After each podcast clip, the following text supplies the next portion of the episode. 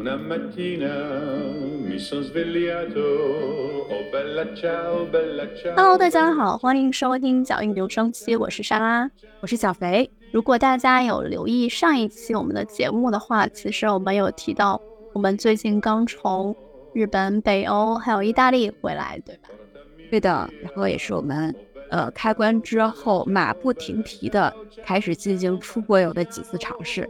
是的，呃，这一期的话，我们想利用这个时间，重点给大家介绍其中一个我们去的地方。其实主要是最近是你去过，然后我是很久以前也去过。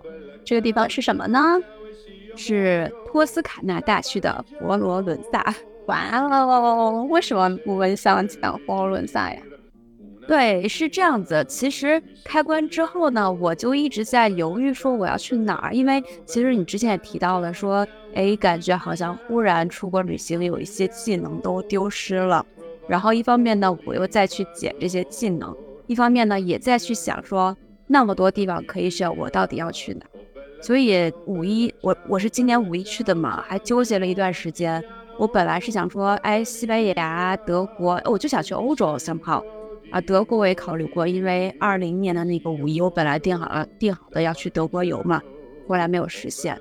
后来呢，偶然间想到意大利了。其实有几个点啊，一一方面是我当时在查机票，因为那个时候机票还是没有特别的多，我就在查说从北京出发哪儿去，呃，相对来说这个成本啊，或者或者这个行程都比较合理。另外一方面呢，就是一个有一些。历史的一个原因了，就是我自己 personal 的历史啊，就是我想到我大概往前推，不是大概，其实就是 exactly 二零一三年的时候，十年前，我当时在看那个 Eat Pray Love 的那个电影，就是茱莉亚罗伯茨演的，她就是一个呃一个女性，然后经历了一些事情。后来呢，他就选择先在意大利住了三个月，然后去印度住了三个月，后来去巴厘岛。巴厘岛，我就记得他在对，超级浪漫的一个电影，很慢。就二零一三年看的时候，我不知道为什么，当时看的我痛哭流涕那个电影。我现在也想不起来为什么，因为我后来也有在看，就再也没有那时候那时候的感觉了。之后我就下了一个决心，许了一个愿，我说十年之后我要去意大利一个人住。当时也这么回事。对，二零一四年的时候，我说十年之后我要一个人去意大利体验一下住三个月的感觉，然后就眼看着十年的时间越来越近，所以这几年呢，我就时不时都会有感慨说：天哪，马上十年的时间就要到了，我离我一个人去意大利住三个月的目标，感觉好像时间越来越近，但是实现的可能性就越来越远了。那我当时就突然想到说，哪怕我住不了三个月。但我可以一个人去那边住一个星期，是不是也 somehow 能够算是对十年前的我有一个交代？后来我就坚定的说好，我就是要去意大利。那要去哪儿呢？这个事情我就又做了一番选择，因为可以选择去南南部那不勒斯啊、西里这边，也可以选选择去罗马，还可以选择去稍微北边一些嘛。这结合到我第一次去意大利的时候，其实我第一次去意大利的时候去了。罗马、米兰、佛罗伦萨这三个城市嘛，那罗马和米兰相对来说都待的久一些，但是佛罗伦萨我只待了一天，当时就一个感觉就是应有未尽，下次来我一定要在这边好好待一段时间。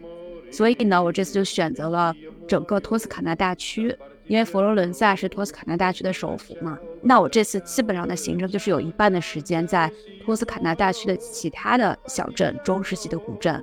有一半的时间是在佛罗伦萨自己一个人玩，这是为什么我会选择这个地方，以及为什么这一期花一期的时间，或甚至两期的时间来跟大家好的介绍一下这个地方。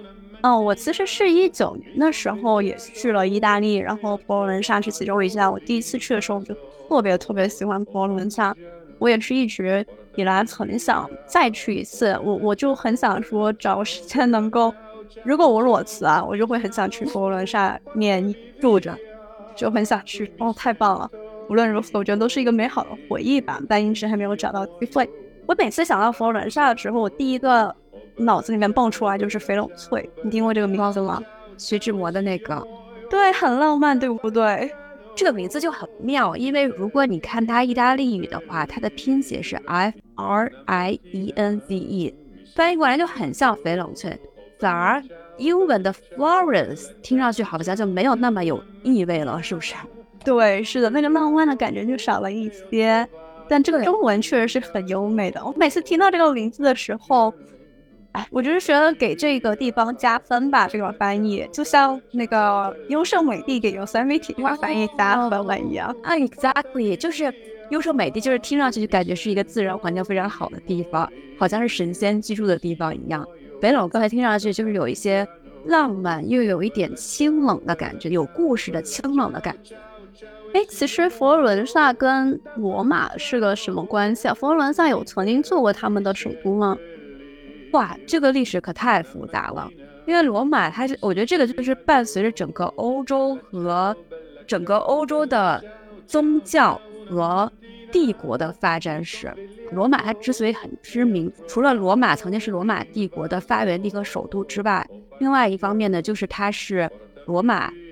天主教教会的所在地，但这个教会呢，其实那个时间在各个地方都有，只是罗马这边是一个非常知名的教皇所在地，所以它就很知名嘛。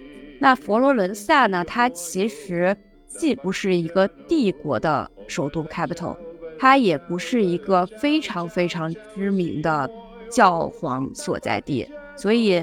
它跟罗马还是有区别的。那佛罗伦萨呢？它也是有自己独特的这个历史的，因为本身欧洲就是一个散装的欧洲嘛。它因为散装到欧洲 是什么？对，散装的欧洲就是它不是一个大一统的帝国，它是封建制的，也就是每一块土地都是有一个领主的。那这个领主会跟隔壁的领主打来打去。你知道有多散装吗？就是我中间去了一个非常小的小镇，叫 San Gimignano。这个小镇是托斯卡纳的一个呃比较有特点的小镇，因为它的天际线很高，它的 skyline 高，有很多塔。这个小镇有多小呢？它很有趣，就是从你的南门走到你的北门，你快步走的话，可能十到十五分钟就走完了；如果你慢步走、溜达的话，半个小时也可以溜达完了。是从南到北。从东到西呢，就比从南到北还要再短很多，所以就这么巴掌大的一片地方。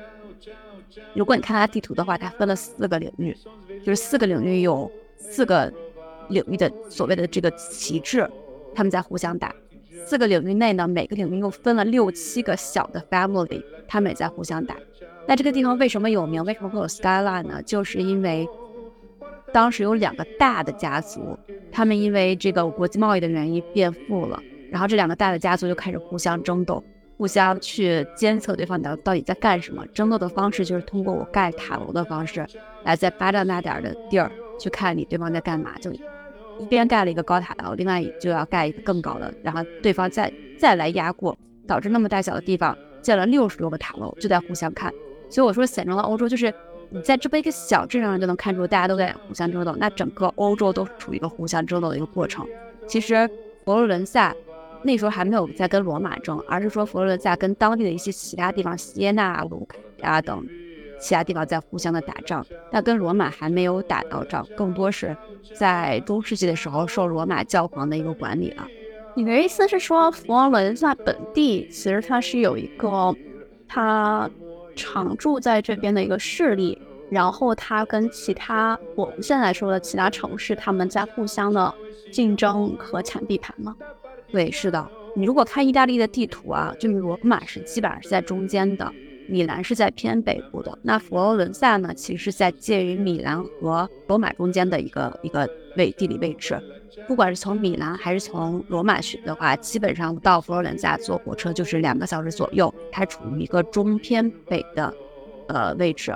那它所在的大区呢，也是中偏北的一个大区，叫托斯卡纳大区。其实罗马就已经不是托斯卡纳大区了，米兰也不是托斯卡纳大区了，就只有佛罗伦萨及周边这一片叫托斯卡纳大区。这一片大区呢，又有很多个城市。如果大家很熟悉的话，就是有那本书嘛，《托斯卡纳的艳阳下》。同时那边有很多，我我叫它迎宾树，它其实是叫什么丝柏，就是高高的那种柏树，像迎宾树一样。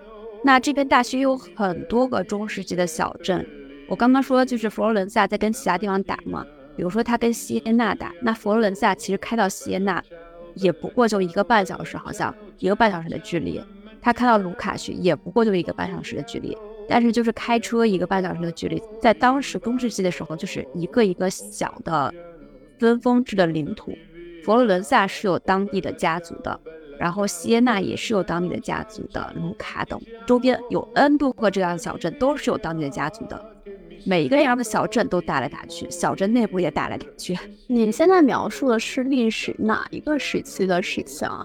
中世纪的时候，也就是原来罗马帝国，后来在三百多年的时候分成西罗马帝国和东罗马帝国嘛。嗯，西罗西罗马帝国是大概三百多年，不到四百年的时候灭亡的。那从那个时间点开始，一直到文艺复兴之前，基本上就被所称为黑暗的中世纪。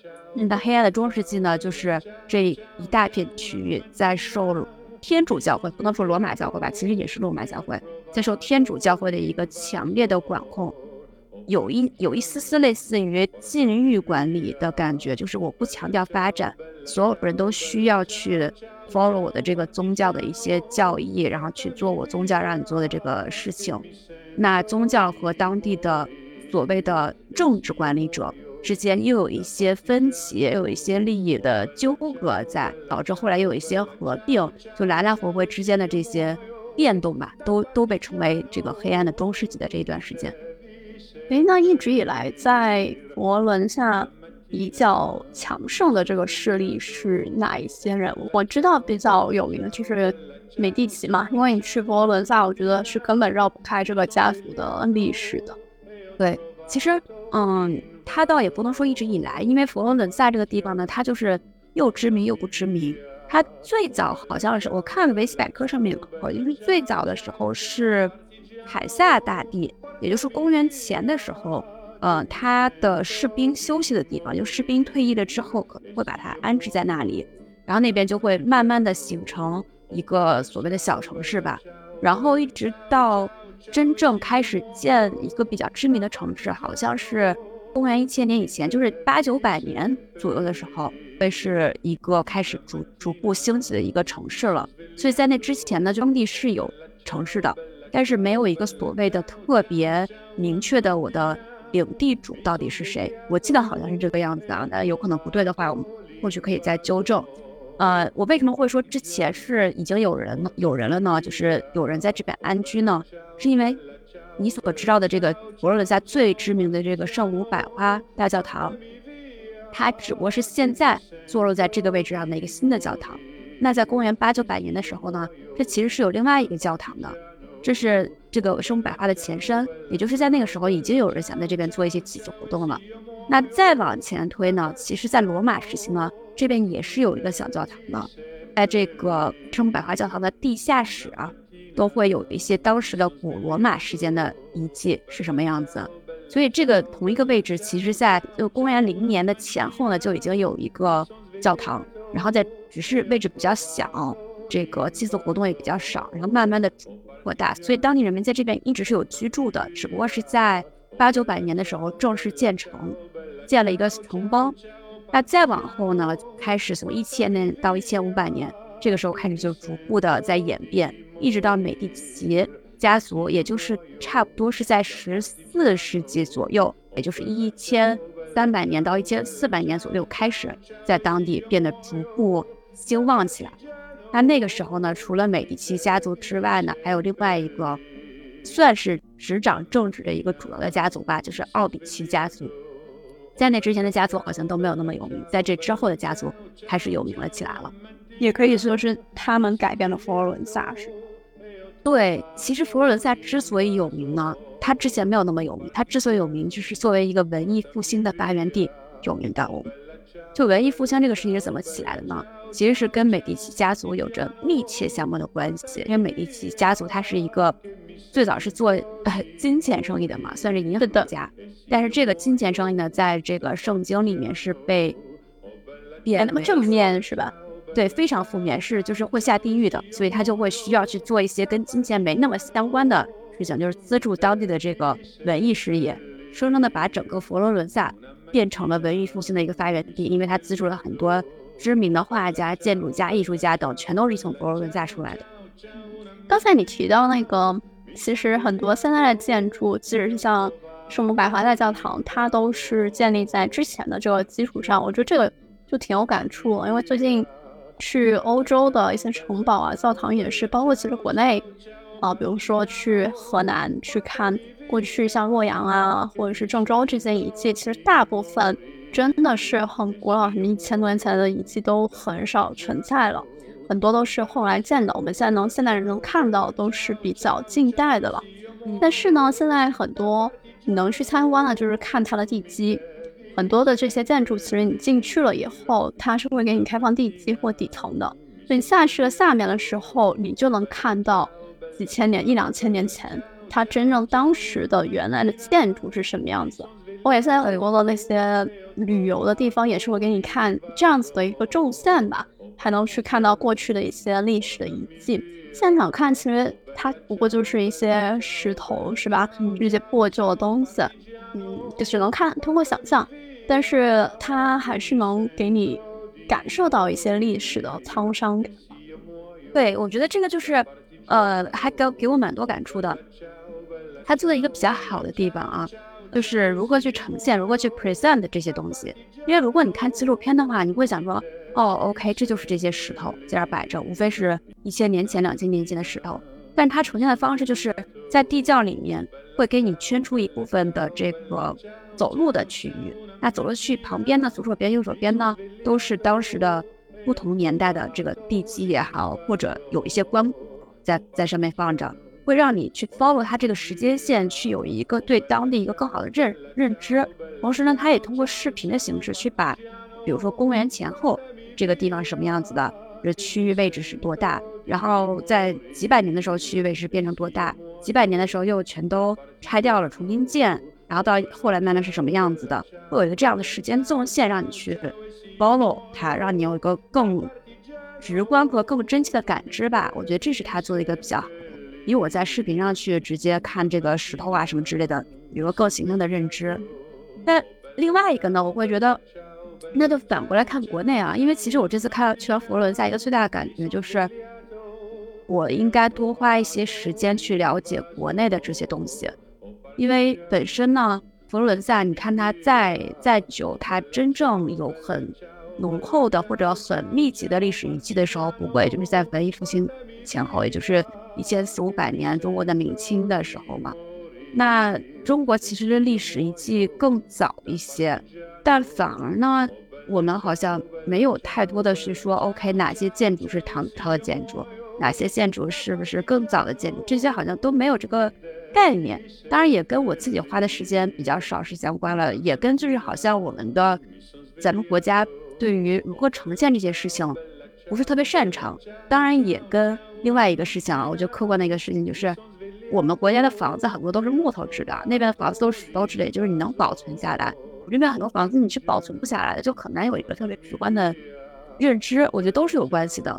所以的。让我又喜欢又有点惋惜的感觉。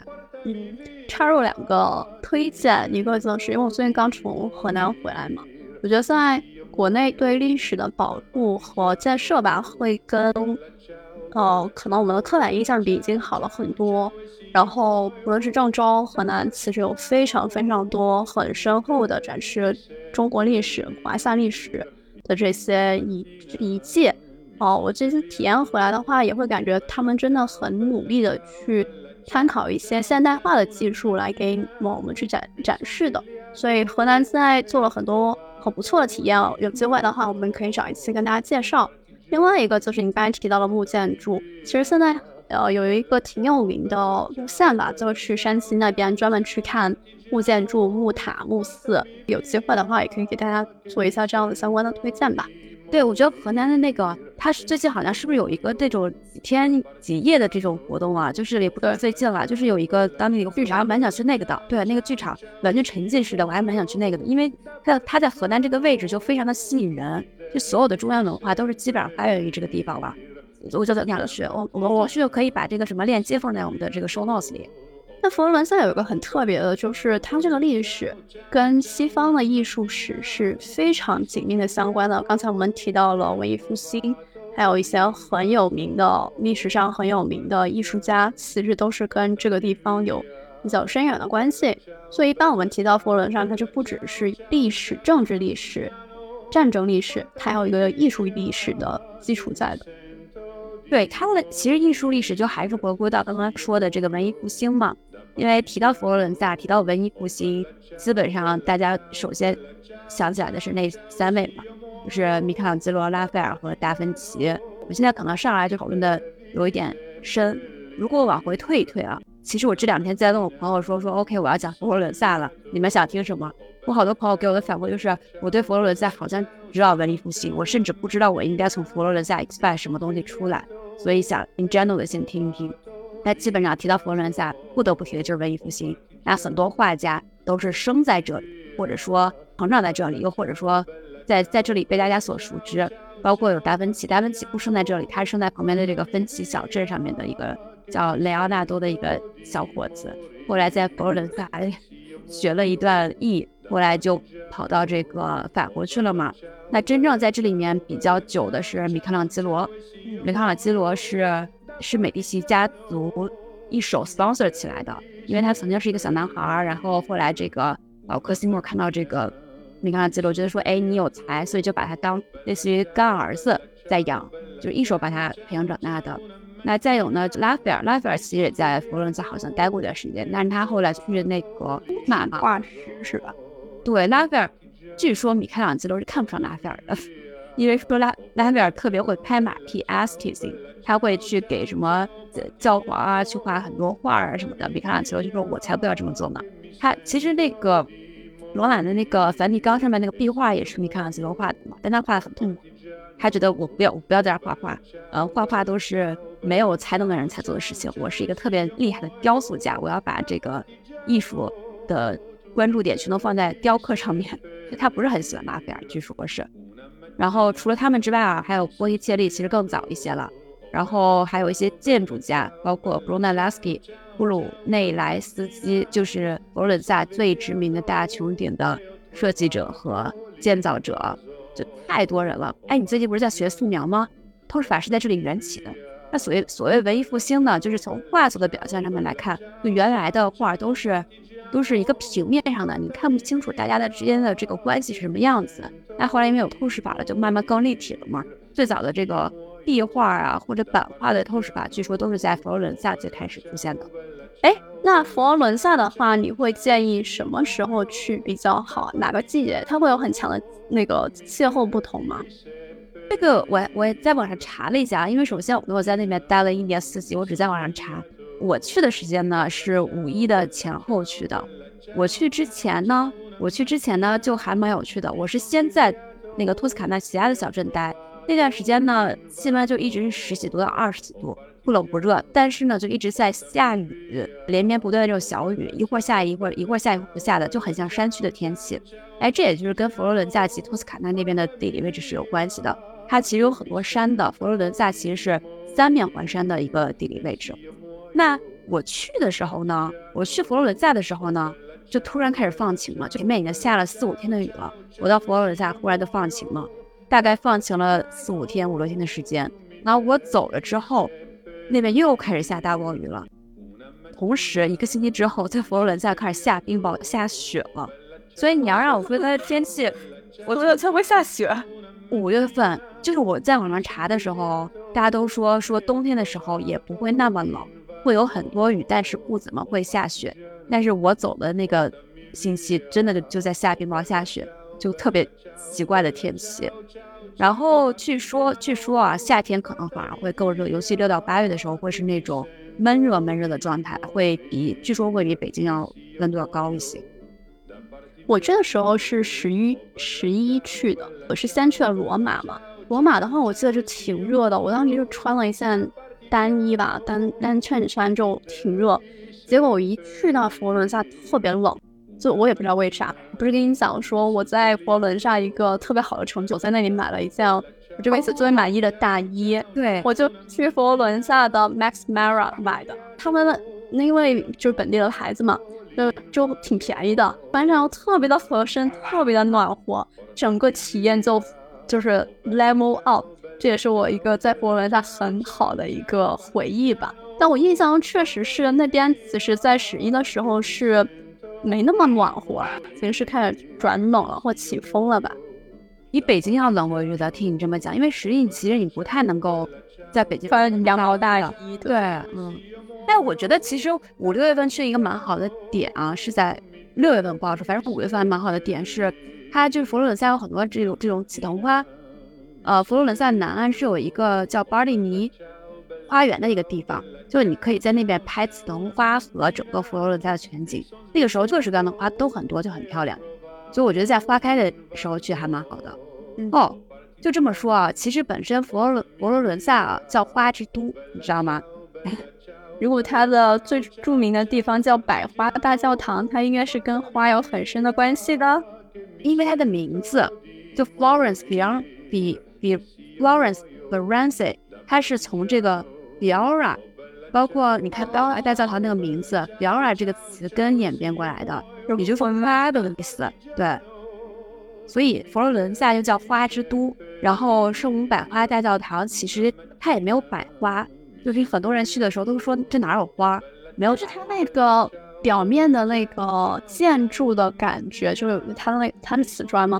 那表面的那个覆盖给你的感觉，虽然它跟花没有关系，但是你看这个建筑就觉得跟这个名字好契合哦，因为它有粉色和绿色，是不是？这个粉色就像花儿一样，然后绿色就会像叶子一样。它外它的外表就是白色、粉色和绿色，基本上就是这三个颜色拼凑在起来的。好嘞，我们刚才其实聊了很多佛罗伦萨过去的东西，历史啊，还有它的家族啊。我们要不说一下现代的佛罗伦萨吧？我说几个我当时的感受。我除了我对佛罗伦萨来的印象呢，一个就是我刚才说的买衣服嘛，因为现在来说应该还是有挺多奢侈牌子在佛罗伦萨，是吧？它逛街其实也挺好逛的。我记得那边在。那个河岸边还有挺多商店的，所以它其实是现代和历史融合的挺契合的一个地方。另外一个就是，我想起来我当时在米开朗基罗广场看，它是在山上的那个广场对吧？那是那个广场，南南岸山上的广场。嗯，对。然后我记得当时我看完落日那天晚上，落日也特别美。到那天晚上，我不知道是不是每天都这样子啊，就是那个广场是非常多人在那里等看落日，然后大部分都是年轻人。到快结束的时候，这些这些年轻人应该互相都不认识，就开始唱歌跳舞，然后一群人就开始嗨，然后就开始唱 Bella Ciao，那是我听过最好听的 Bella Ciao，我我当时还拍了个视频录下来，整个广场人就一起就是很嗨唱这首歌，所以他给我感觉是，虽然它是一个。很悠长历史的城市，但是它是充满了年轻的活力的。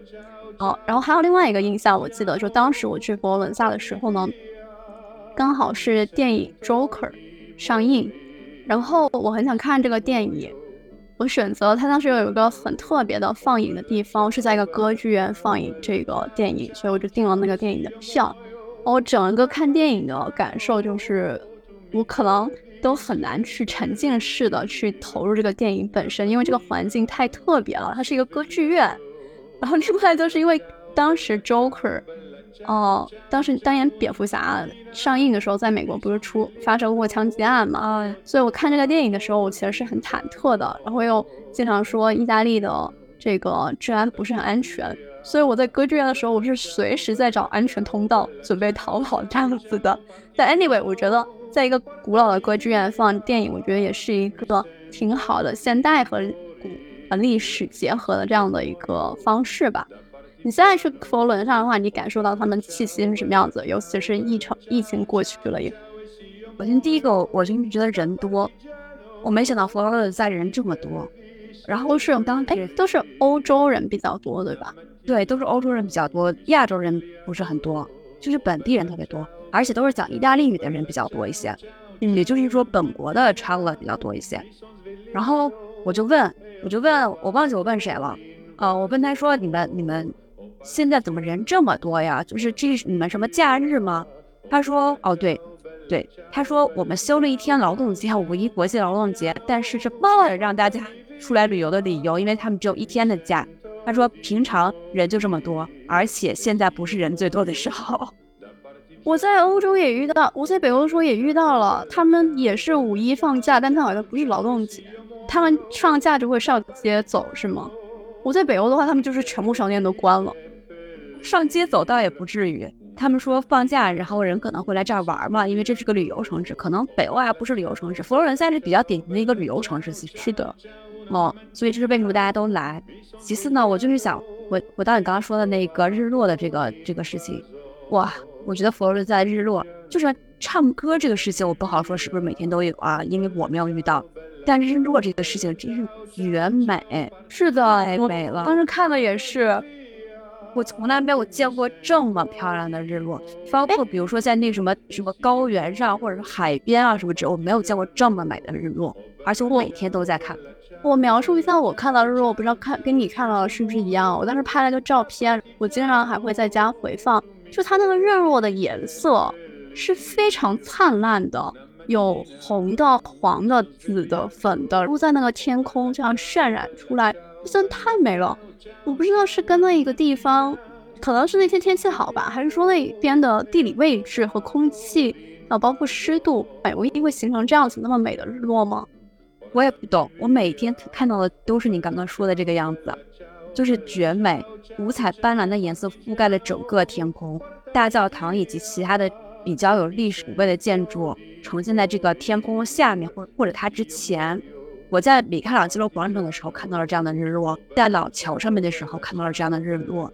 你每次走过的时候，回头再看一眼的时候，你就觉得震惊。那种粉粉的、橘橘的、紫紫的，覆盖在了整个天空上面。哎，我想起了这个的话，我我有一个推荐给大家。我不知道你有没有听过，有一个艺术家叫做蔡国强，他是中国的，后来应该是去了国外做艺术。他是专门擅长做烟花艺术的。那他一个很有名很有名的作品，就是在米开朗基罗广场点燃了一个叫做“空中花城”这样的一个艺术作品，就是几万个定时的烟花同时在那个广场上燃烧，然后放出来，绝美。然后它的灵感其实是来自波提切利的那幅名画《春》。然后大家有机会的话，一定要去看一下那个视频，包括他有一些书，还有时候有一些展览也展出。他的那个艺术作品真的是绝美，那个日落实在太漂亮了，就以至于我拍了超级多的视频和照片，我都发在我的小红书上面了。如果大家没有直观的印象的话，没有直观的感知的话，可以去我的小红书上看一看。那小红是什么呀？就是跟我同名呀，是小肥呀呀呀，欢迎大家去关注。然后另外一点呢，我要再补充一下，就是我当时在那个老桥上面的时候，因为往西看的是日落嘛。我待了稍微久一点的时间，我回头一看的时候就惊呆了，因为我的背后就是月升，同时呢又映衬着日月同框，对，就一面是落日，一面是新生的月亮，同时呢岸边的这个灯光又都亮了，灯光的这个影子又倒映在河里面，河水是流动的、波动的嘛，影就是在这个水波上在摇曳的感觉。一条一条的，我当时看到这个画这个画面的时候，我脑子里面就只有梵高的那幅画《Starry Night Over the Rhone》，就是在这个，对，就是星空，就不是旋转的星空那个，是在有有一个河上面映射着这个呃星光的一一幅画。到时候我可以贴在那个 show notes 里面。Exactly，就是我当时眼前的画面，月亮又非常的圆，非常的亮。就是两边都是一个绝美的感觉，你就在想说怎么合理呢？怎么会有这么漂亮的地方？怎么会有这么漂亮的一个桥？且当时桥上在有艺人在表演着音乐，他会根据日落的进程来去调整他表演的音乐的类型。比如说之前特别舒缓的，但但是就在日落的那几个瞬间、那几秒的时候，会给你调成那种慷慨激昂的音乐，让你觉得周围的一切都是那么的搭。美的无以复加。我听上去的话，我们这一期的推荐物料有好多，并且音乐的话也要好好想一下。我已经开始在搜周杰伦在佛罗伦萨拍的 MV 的歌是什么。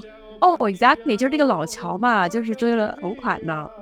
哎，那你觉得佛罗伦萨现在安全怎么样？我记得当时去的时候好像还可以，但不知道疫情过去了怎么样，因为大家都说南部的意大利会比较不安全嘛。那佛罗伦萨的这是我最忐忑的，因为我实在太不相信意大利了。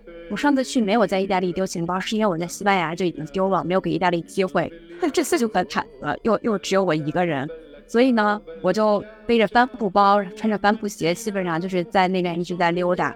但整体做下来，我觉得其实还好嘞，根本就是没有人感觉到说想刻意的接近我啊，或者你知道，就是反正会有很多那种。告诉你说那什么小伎俩，有一个人过来跟你求助，另外一个人就会过来偷你钱包什么之类的，就没有这种感觉，不会有什么你被拥挤的感觉。然后我就也跟 local people 聊，他们就说我们这儿治安很好的，我们不像罗马和米兰这俩地方，你千万不要带，我们本地人去都要小心的。所以我觉得这么聊下来呢，以及我自己实际体验下来，我觉得好像还 OK。当然也不要去挑战说我就要半夜去哪儿走啊什么之类的，我觉得这种还是不要。但是会有我想象的那么烂。吃的呢？吃的你觉得怎么样？我印象中，其实佛罗伦萨好像我买，我现在想起来，我有吃到好吃的披萨什么的，都是在佛罗伦萨吃到的。啊，知道我这两天嘴里面就在怀念一种味道，就是，嗯，一个帕尼尼里面是非常好吃的火腿，加上黑松露酱。我从来不喜欢吃任何面包，麦当劳、肯德基的帕尼尼我基本上从来都不吃了。但这个帕尼尼就是那种香酥香酥的。然后再配上点芝麻菜，然后再有火腿，配着这个黑松露酱，绝味，必须要吃的东西。又想好吃，听着就想吃。我现在一边描述一边在流口水。佛罗伦萨是不是还有个挺有名的？他们那个牛排好像我记得挺有名的，但特别大，巨大。对，这样牛排，就我吃了，就是我觉得还好，就是是好吃的，但是没有像一个人吃吗？我印象中的盘，我两个人都吃不完。跟朋友，跟朋友，我们不是先在那个托斯卡纳西达小镇吗？然后后来一起到佛罗伦萨，他们就从佛罗伦萨走了，所以那个最后一顿饭，last lunch，我们吃的就是那个 Jeff 牛排。好嘞，那今天的话，其实我们对佛罗伦萨的概况也介绍了差不多，它的历史，也有它现在长什么样子啊。下一次的话，要不我们再提供一些干货，重点给再给大家推荐一下。佛罗伦萨如果去不同的天数的话，有什么样的路线可以提供给大家参考？来，下一集我们来重点说一下怎么在佛罗伦萨玩。这一集我们就讲了一下对佛罗伦萨的一些认知，然后心得的感受等。呃，还有一些推荐啊，因为因为就是去佛罗伦萨是必须要看很多纪录片和书的，到时候我也放在 show notes 里好了。来，那今天就先这样喽，拜喽，拜拜。